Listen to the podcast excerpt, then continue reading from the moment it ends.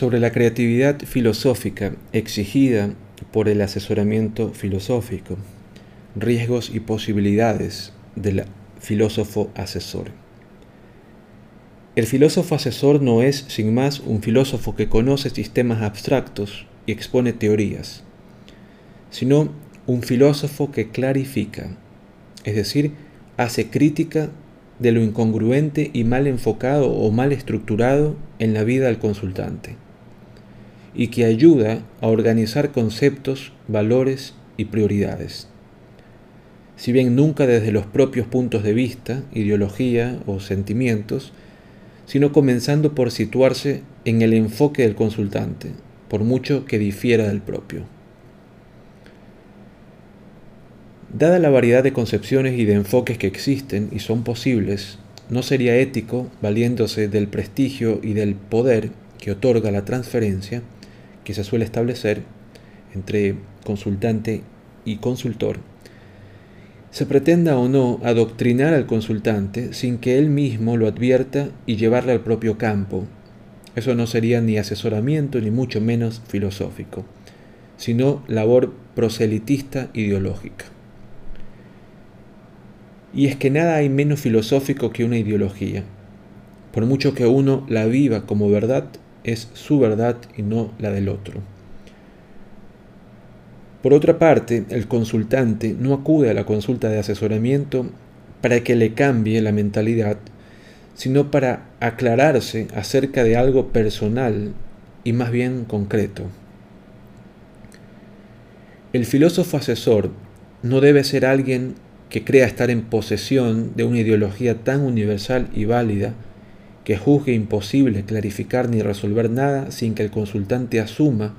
unos fundamentos particulares, los del asesor, de tal modo que la consecución del equilibrio del asesorado equivalga a una conversión.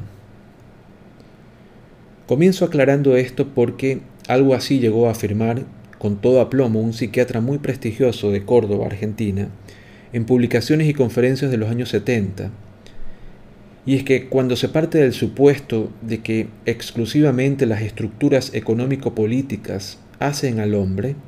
el cual a su vez se confunde con el ciudadano, cuya individualidad se disuelve en el, se disuelve en el Estado, no hay otra cosa u otra salida que la de polarizarse en una dirección muy determinada, común y exclusiva de un determinado momento histórico, para desalienarse, volver así a quedar objetivamente sano, entre comillas. No pretendo decir que esto no sea teóricamente cierto, ni que lo sea, sino que técnicamente no debe reflejarse ni de lejos en una consulta, lo mismo que cualquiera otra creencia o credo. Bastante inevitable es ya que éste se refleje involuntariamente en el contexto del discurso del asesor. Del mismo modo que el asesor ha de adaptarse de entrada a la sensibilidad del consultante, no herirla y procurar evitar riesgos de conflicto con y aún dentro del mismo consultante, que acude al asesor porque necesita ayuda y se siente carente de saber acerca de algo que le resulta esencial. El asesor no ha de plantearle problemas suplementarios de tipo cosmovisional y antropológico que se añadan a los existenciales que ya trae a consulta.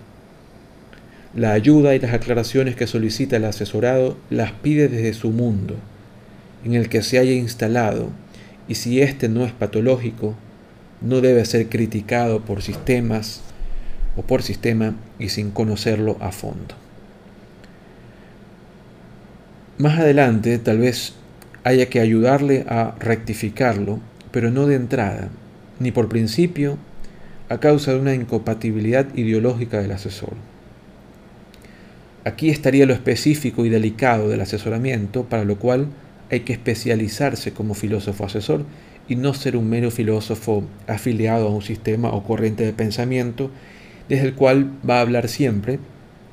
porque es el suyo.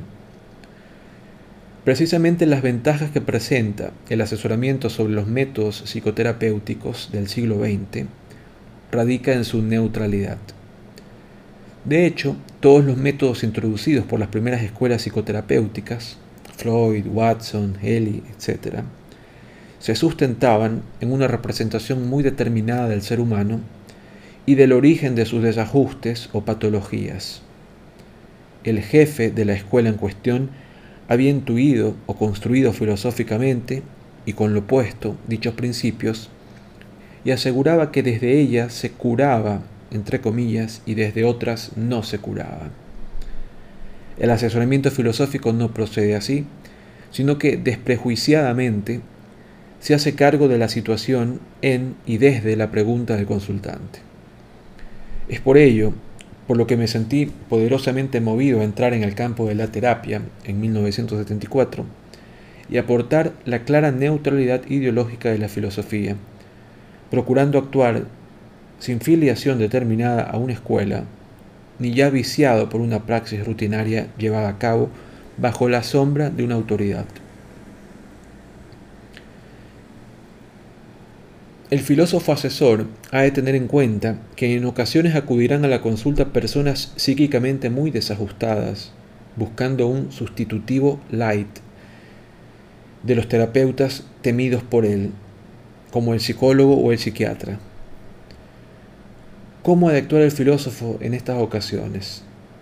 Sugiero que, mediante una mayéutica, ha de avanzar bordeando el núcleo patológico hasta disminuir sus efectos confusivos y de este modo prepararlo y motivarlo para que prosiga su trabajo con un terapeuta profesional, a ser posible no doctrinario. Aún en el caso de que el mundo del consultante estuviese patologizado, y que mundo no lo está de alguna manera,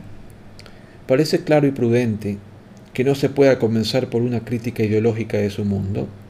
pues se pondría a la defensiva y con razón antes de tener más estructurado su horizonte mundano, se vería, si así se procediera, en la desesperación del súbito vacío de su vida y cosmovisión. Todo lo dicho hasta ahora se puede resumir en la afirmación de que el filósofo asesor ha de ser creativo, y desde un sistema preconcebido o desde una ideología es evidentemente que no cabe serlo. Ser filósofo exige ya ser creativo, pero más aún si se ha de asesorar, pues sólo desde la creatividad es posible llevar a cabo una organización de la situación, motivaciones, objetos del deseo y valores del consultante. Estos han de ser a la vez objetivos y válidos, pero no obsesivos, y no han de estar sesgados en una dirección monotemática, pues la filosofía debe ampliar y no sesgar ni reducir como tantas veces ha hecho. Es preciso ayudar al consultante a aclarar nociones, emociones e investigaciones de valor confusas dentro de su propia cosmovisión, si no es patológica, aunque disintamos de ella. Así y sólo así, primero, la filosofía puede sanear el enrarecido ambiente de las doctrinarias escuelas psicológicas del siglo XX, ya trasplantadas al siglo XXI, y segundo, con ello a condición de evitar el riesgo del que venimos tratando y que es real, dado que hay filósofos con formación polemista de adhesión a unas concepciones acerca de lo que es verdad o acerca de, de que nada lo sea, y de rechazo de otras y se inclinan más a doctrinar en la verdad asumida por ellos y a ser discípulos que a abrirse neutralmente las perspectivas vividas por el consultante. En fin, el filósofo asesor ha de abrirse a dichas perspectivas y ayudarle a modificarlas integradoramente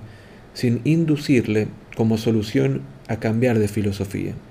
El filósofo, convencido de su verdad, por el contrario, tiene una especie de instinto parental cuasi materno de proteger a sus pupilos o a la sociedad entera del error.